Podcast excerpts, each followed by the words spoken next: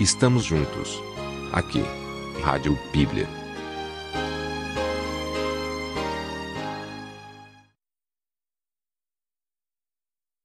Em nossa vida acontecem muitas coisas boas.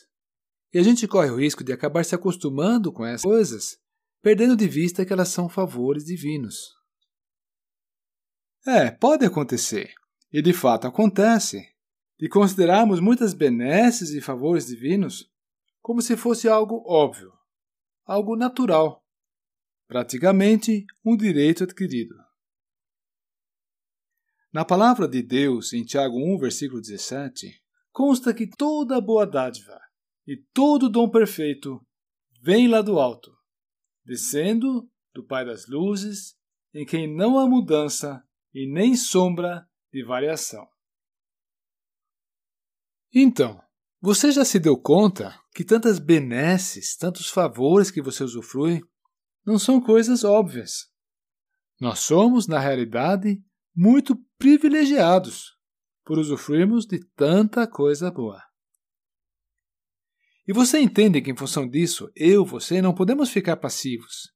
Pesa-nos como imposição a obrigação de sermos agradecidos.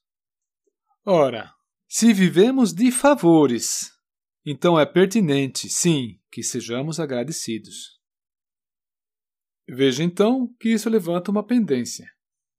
Você já deu a Deus a oportunidade de ouvir da sua boca ou do seu coração uma expressão de gratidão por isso, por aquilo, por aquilo outro? Olha que se formos colocar todos os itens na ponta do lápis, então a lista dos itens pelos quais temos que agradecer vai ser muito grande. Mas tente fazê-lo, o importante é começar, porque fazendo assim estaremos alinhados com o propósito divino.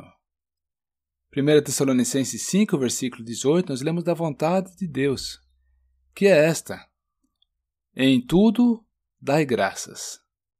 Em tudo dai graças.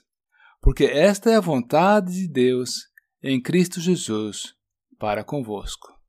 1 Tessalonicenses 5, 18. E bem na contramão disso vai aquela cultura muito comum entre nós, que é a cultura da reclamação corremos o risco de até nos considerar uns bacanas em ficarmos reclamando. Porém, nós acabamos de ver que isso não é compatível com a vontade de Deus. Além do que, muitas vezes, nós reclamamos de barriga cheia. Nós temos que ter os parâmetros aferidos. Quer ver? Esse seu emprego, que não te remunera nos padrões que você gostaria e que talvez seja até um pouco chato. Saiba que ele é o sonho de muitos que estão desempregados. E a sua casa, que você acha pequena demais para o seu conforto e com cuja localização você também não está tão satisfeito assim. Saiba que ela é o sonho de muitos que estão sem teto. Saiba ainda que a pequena quantia de dinheiro que você tem é o sonho de muitos que não têm nada.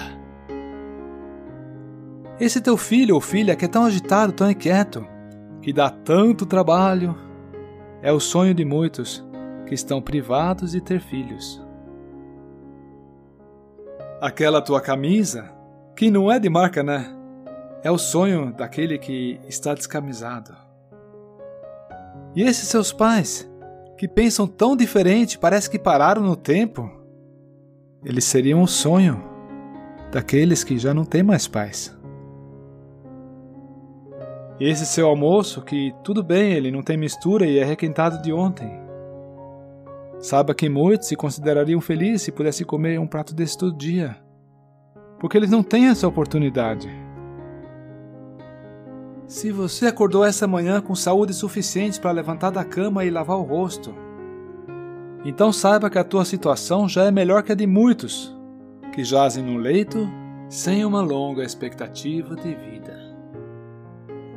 Se você nunca experimentou os horrores de uma guerra, nunca foi preso, torturado, passou fome, então a tua situação já é automaticamente melhor do que a de 500 milhões de pessoas que estão passando por isso neste exato instante. Se você usufrui da liberdade para professar da sua fé sem receio algum, sem o medo de ser inibido, torturado, perseguido ou até assassinado por causa disso, então a tua sorte já é melhor do que a de 3 bilhões de pessoas que vivem sobre esse planeta. Amigo, se você tem comida todo dia, tem o que vestir e tem um teto sobre a sua cabeça, então automaticamente você já está situado no patamar de riqueza superior ao usufruído por 3 quartos de toda a população do mundo inteiro. Então, será que isso que acabamos de ouvir nos induz a alguma reflexão? Parece-me que é um bom momento para se firmar um propósito. Um propósito de corresponder e de cumprir com a vontade de Deus. Afinal, nós temos visto que nós somos devedores. Sobre nós pesa essa obrigação até mesmo de sermos agradecidos. E acabamos de ver que temos até mesmo uma série de bons motivos para sermos muito, muito agradecidos. Vamos por isso relembrar que em 1 Tessalonicenses 5, versículo 18, nós lemos da vontade de Deus, que é esta: Em tudo dai graças. Em tudo dai graças. Que esta é a vontade de Deus em Cristo Jesus para convosco. 1 Tessalonicenses 5, 18. Um outro versículo que me vem à mente é Colossenses 1, 12 dando graças ao Pai que nos fez idôneos para participar da herança dos santos na luz. É, realmente nós concentramos os nossos exemplos na vida material. Agora, eu acho oportuno mencionar, nem que seja só de relance, um exemplo do âmbito espiritual. Você tem o perdão dos seus pecados? O seu nome está escrito no livro da vida? Então saiba que você é extraordinariamente privilegiado. Pois os outros estão sem Deus e sem esperança nesse mundo.